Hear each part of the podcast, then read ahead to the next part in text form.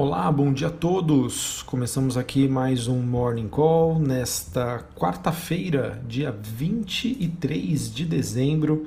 Eu sou Felipe Vilegas, estrategista da Genial Investimentos. Bom, pessoal, é, nesta manhã temos aí um dia mais positivo para os ativos de risco, é, em que observamos as bolsas europeias ensaiando a segunda alta é, seguida e o S&P futuro tendo uma leve valorização enquanto o índice dólar, o DXY, né, também conhecido como motorista dos ativos de risco, acaba recuando com as ligações comerciais e de transporte entre o Reino Unido e os seus vizinhos ali na Europa caminhando para serem retomadas, é, além, claro, de uma perspectiva em relação ao acordo sobre o Brexit. Pois é, pessoal, o Stock 600 que é como se fosse um Ibovespa do velho continente, né, um, do, da Europa, subiu após a, a, França concordar em encerrar uma suspensão que paralisou o porto mais movimentado da Grã-Bretanha, depois que uma nova variante do coronavírus acabou gerando bloqueios mais severos. Foi uma notícia que trouxe muito impacto para os mercados na última segunda-feira, mas que depois aí do, de evidências né, que foram encontradas que as atuais vacinas já teriam é, efeito sobre essa nova cepa, sobre essa mutação, isso acabou trazendo sem sombra de dúvida, alívio para os investidores. É, contudo, né, apesar da movimentação positiva nos Estados Unidos, as altas por lá são um pouco mais modestas e isso aconteceu depois de uma declaração do presidente americano Donald Trump, ele que teria atacado o projeto de lei de alívio do coronavírus, né, o Corona Voucher, o pacote fiscal, o pacote de estímulos.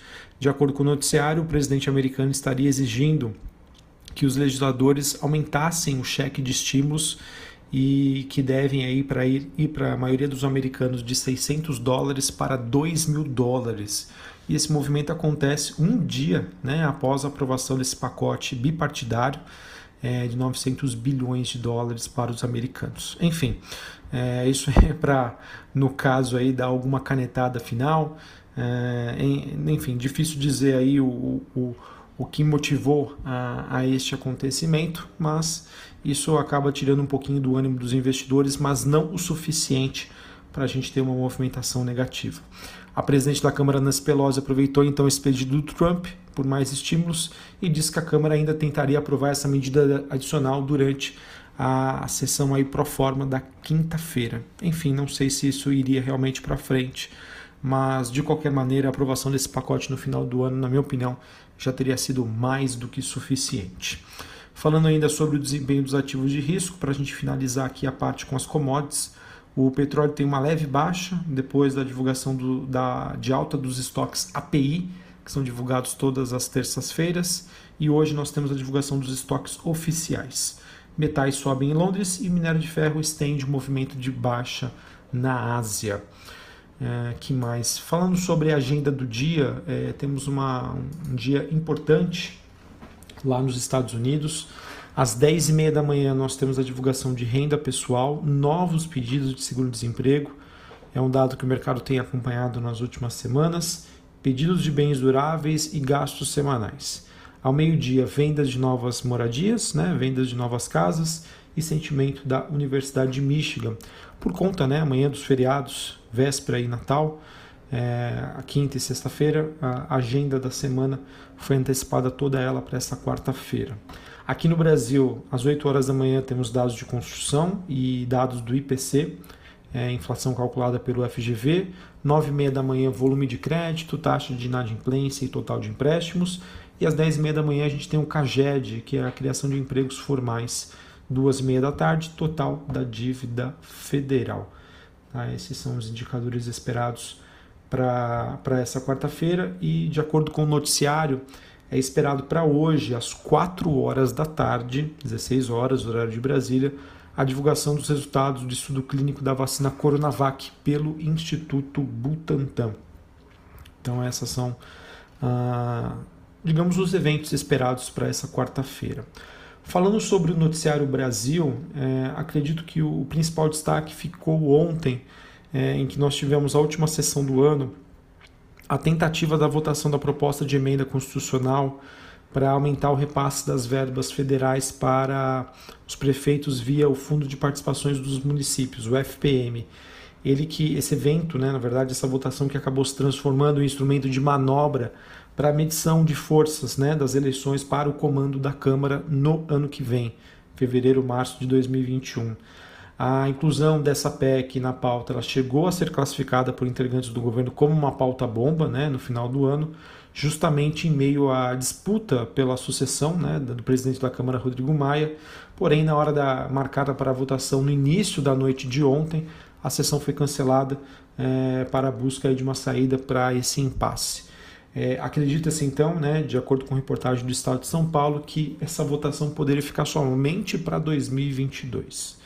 A Confederação Nacional dos Municípios avisou que deve continuar trabalhando para essa proposta vigorar no ano que vem. Enfim, pessoal, brigas, né, uma queda de braço aí política. A princípio, isso, pode, isso traz um alívio também uh, no cenário interno. E outra notícia positiva foi que a Câmara aprovou ontem um texto base do projeto de lei que faz alterações no mercado cambial e abre caminho para que as pessoas físicas mantenham contas em moedas estrangeiras, como dólar, dentro aqui no Brasil. Então, notícia aí bastante positiva também e que deve ter uma repercussão hoje nos mercados, tá? Essa é a parte então Brasil.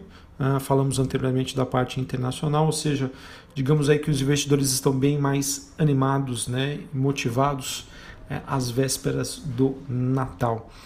Uh, só para a gente finalizar falando sobre os destaques corporativos, é, nós tivemos várias empresas, né, novamente é, aprovando a distribuição de proventos. Uh, temos entre ontem né, e hoje a aprovação de Banrisul, Cielo, Unidas, Magazine Luiza, uh, que mais? Vivara, tá? Essas empresas uh, aprovaram aí a, distribuição de juros sobre capital próprio. É, elas devem ficar ex-proventos nesses próximos dias e a possibilidade aí de pagamento em 2021. Uh, outras notícias que nós temos hoje, deixa eu ver aqui. É, a IMC Holding, né, ela que é dona né, da, da Rede Viena, frango frito, frango assado, isso, ela diz que está avaliando a possibilidade de vender unidades de negócio. A companhia que tem simplificado seu portfólio nos últimos anos, através da venda de marcas e focando em negócios com maior retorno, é, estaria em busca aí de uma melhor operacional. Normalmente, essa notícia ela acaba sendo bem recebida pelo mercado. Esse movimento não é único da MC Holding, a gente também vê a Ultrapar, né, do grupo Ultra, buscando né, essa melhor eficiência através da venda de ativos. É, essa é a questão, pessoal, para empresas que têm, digamos, um modelo de negócio diversificado com várias frentes de atuação. Se a empresa perde a mão né, e o mercado acaba por conta né, pressionando, visa é, a questão de preços, ah, por conta aí das perdas de, de, eficácia, é natural que a gente observe esse movimento, então acredito que isso seja bem recebido pelo mercado. Ah, o Doutor Prev fechou a aquisição de 100% da Mogidonto e da Boutique Dental. É, ambas essas empresas têm sede é, em São Paulo. É, essa aquisição foi feita por 26 milhões de reais. A, a Mogidonto, ela, que opera planos odontológicos privados, com 62 mil beneficiários, e a Boutique Dental, é, que é um conjunto de clínicas para prestação de serviços odontológicos. A Odonton Prev é uma empresa, digamos, bastante conservadora, muito previsível, paga muitos dividendos, então acredito que essa notícia, é, como, notícias como essa de, de aquisições, em que você consegue projetar à frente um crescimento das suas receitas, tendem, na minha opinião, a ser bem recebidas pelo mercado. A Petrobras fechou novos contratos de fornecimento de matéria-prima, nafta, etanol, etano perdão, e propano com a Braskem. No contrato da nafta, o valor estimado a ser recebido é de 19 bilhões e para o fornecimento de etano e propano, o valor estimado é de 7,6 bilhões de reais.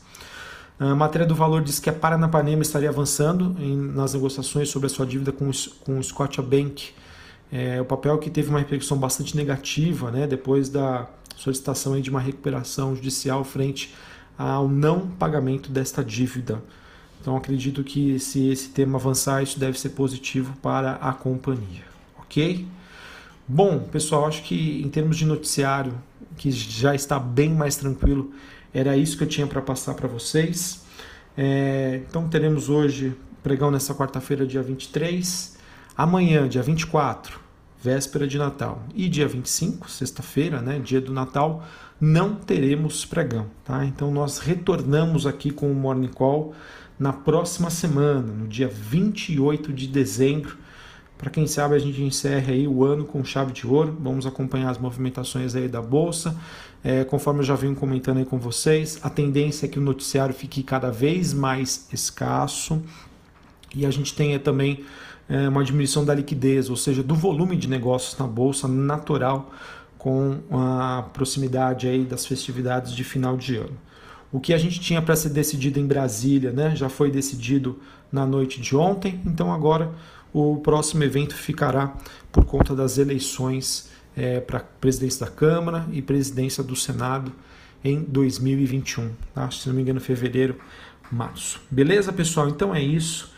Gostaria de desejar aí a todos é, um excelente Natal, tá? Claro, com todo o cuidado e dentro das possibilidades. É, se vocês conseguirem participar presencialmente ou online, um momento aí de reflexão é, perante né, o ano de 2020, que foi um ano bastante desafiador, mas olhando o copo meio cheio, um ano de muito aprendizado, tá? Tanto na parte de investimentos, na parte de saúde e para a gente valorizar cada vez mais as nossas relações né, com os nossos amigos, com os nossos familiares. Beleza? Então, um abraço a todos, um, ótimo Natal para todo mundo e até semana que vem. Valeu!